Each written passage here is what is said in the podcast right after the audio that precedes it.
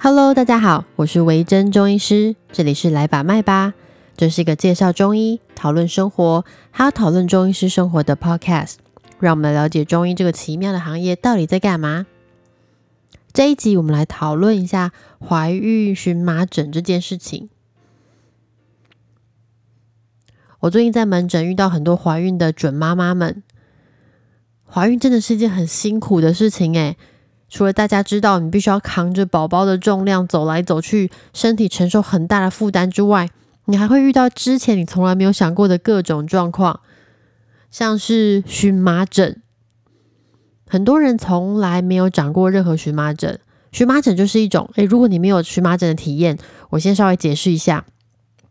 它就是一种长在皮肤上的疹子，像风一样来无影去无踪。下一瞬间，它可能突然出现在皮肤上，然后让你非常非常痒。但是呢，接下来它可能又会在不定时的消失。在不知道过了多久之后，它可能就完全消失，你的皮肤会回到原状，你好像从来没有发生过荨麻疹一样。像我怀孕的时候，我也有出现。啊，我不是怀孕的时候，我是生产之后突然出现。对于怀孕的妈妈们来说，治疗荨麻疹倒是变成一个很讨厌的事情。主要是不管是西医或者是中医，我们都会避免对于孕妇用药，因为怀孕才是充满谜团呐，宝宝会发生什么事情实在是很难判断。所以，我们都会为了降低风险而减少治疗啊。首先，我们来看看哦，为什么会有怀孕的荨麻疹？其实呢，是因为你对了某些东西过敏而引发的。它的正式名称其实是呃 PUPPP，也就是妊娠瘙痒性荨麻疹样丘疹级斑块。好，超级无敌霹雳长。这是一种呢在怀孕期间会发生的皮肤疾病，比较容易好发的族群大概就是第一次生产的女生，或者是你是多胞胎、双胞胎呀、三胞胎呀这种，或是你的宝宝体重过重、比较大只的宝宝。在怀孕期间体重增加太多的孕妇，通常会发生在第三个孕期左右。不过呢，目前呢，真正的原因我们其实还没有找到，只是怀疑大部分的人跟家族遗传，也就是你的妈妈或是你的家人有，通常你有的几率会比较高。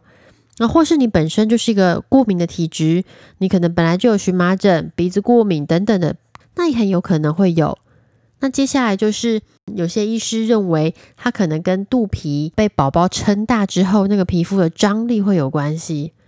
那大部分的妊娠性荨麻疹的疹子会从肚脐周围开始，然后呢会开始往外扩展，那可能会一路往胸部啊、躯干啊等等的地方，或是四肢、手脚开始延伸。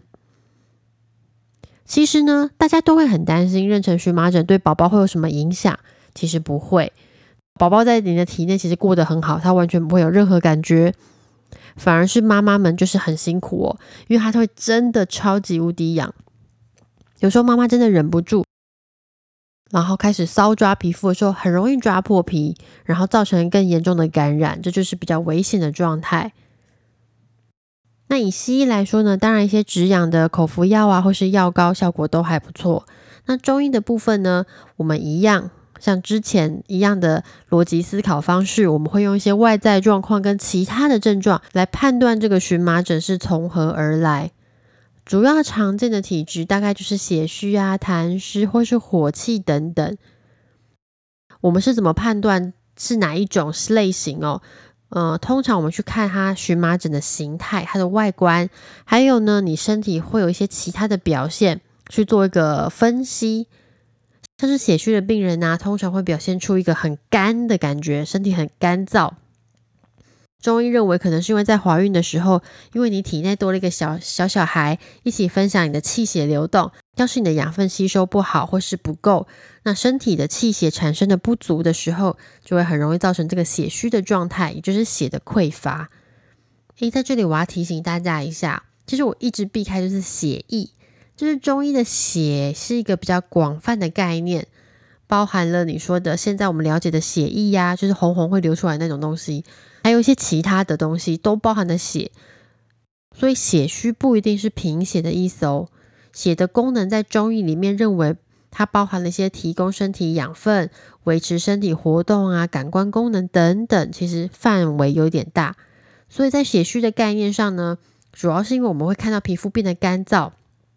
认为少了血的滋润，所以皮肤体表会变得比较干燥啊、粗糙啊。这种状况再严重一点就会瘙痒。那痰湿呢，通常就是消化功能比较差的人容易出现。前面两集我们在讨论减重的时候，我们有讨论过痰跟湿气，有兴趣的人可以去听听看前面那一集。火气的部分呢，通常来自于气郁或是一些生活习惯。所谓的气郁啊，比如说像怀孕的时候，你压力很大，不知道你有没有感受过？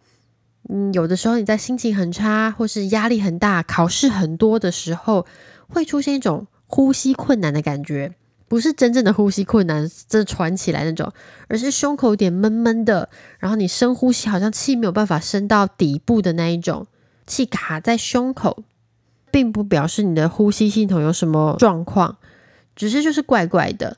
所以呢，古人发现了这件事情，他就觉得啊，这个气的流动好像跟情绪有什么关系？好了，我知道这个推论其实非常直观，但有趣的就是哦，你用这个想法去治疗病人的时候，效果还真的蛮好的。气郁化火又是什么概念呢？就是你气塞住了，塞就塞住了，为什么会变成火？可以想象说，假设你开这个吹风机，然后因为随着马达的运转，风会呼呼呼的一直流动。但是如果你把那个风口堵住，在马达不断的运转之下，其实会开始过热而起一些火花。气的概念呢，就是它其实不是真的呼你呼出来那种气哦，它不是那种气体。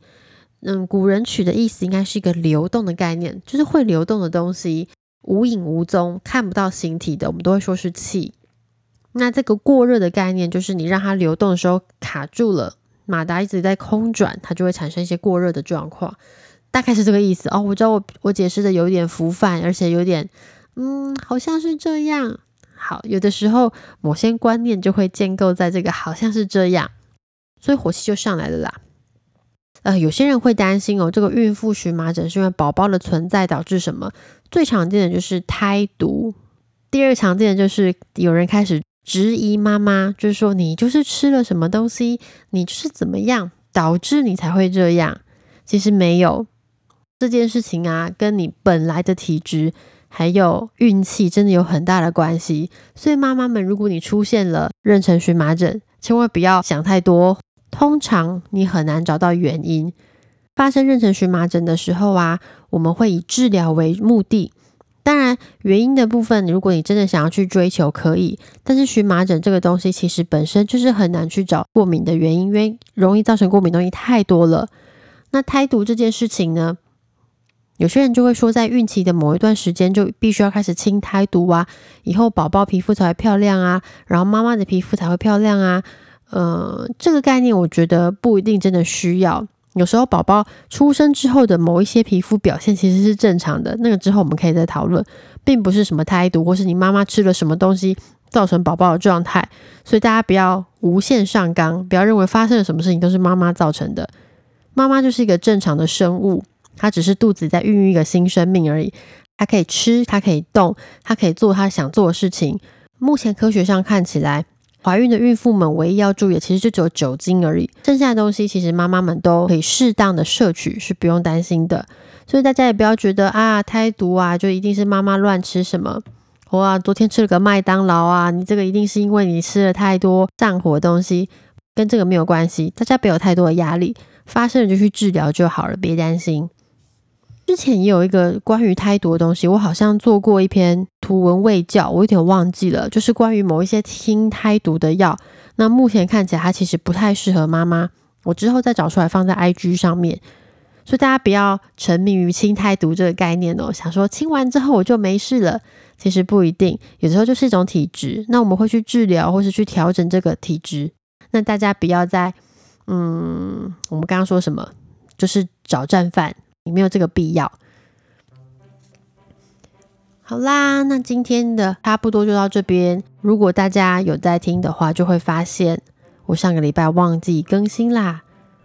哎，我最近在试着拍，就是很短的影片放在 IG 上面，主要是因为我觉得 IG，呃，做完图文之后好像有一点单调，放一点小的短片，大家看起来会很轻松。但是没有想到拍短片这件事情其实充满了学问，包含了什么光线啊、角度啊，当然还有我本人啦。如果瘦了十公斤，这一切可能会变得更容易，但是就是很难，所以我还在掌握还有剪片的技巧等等。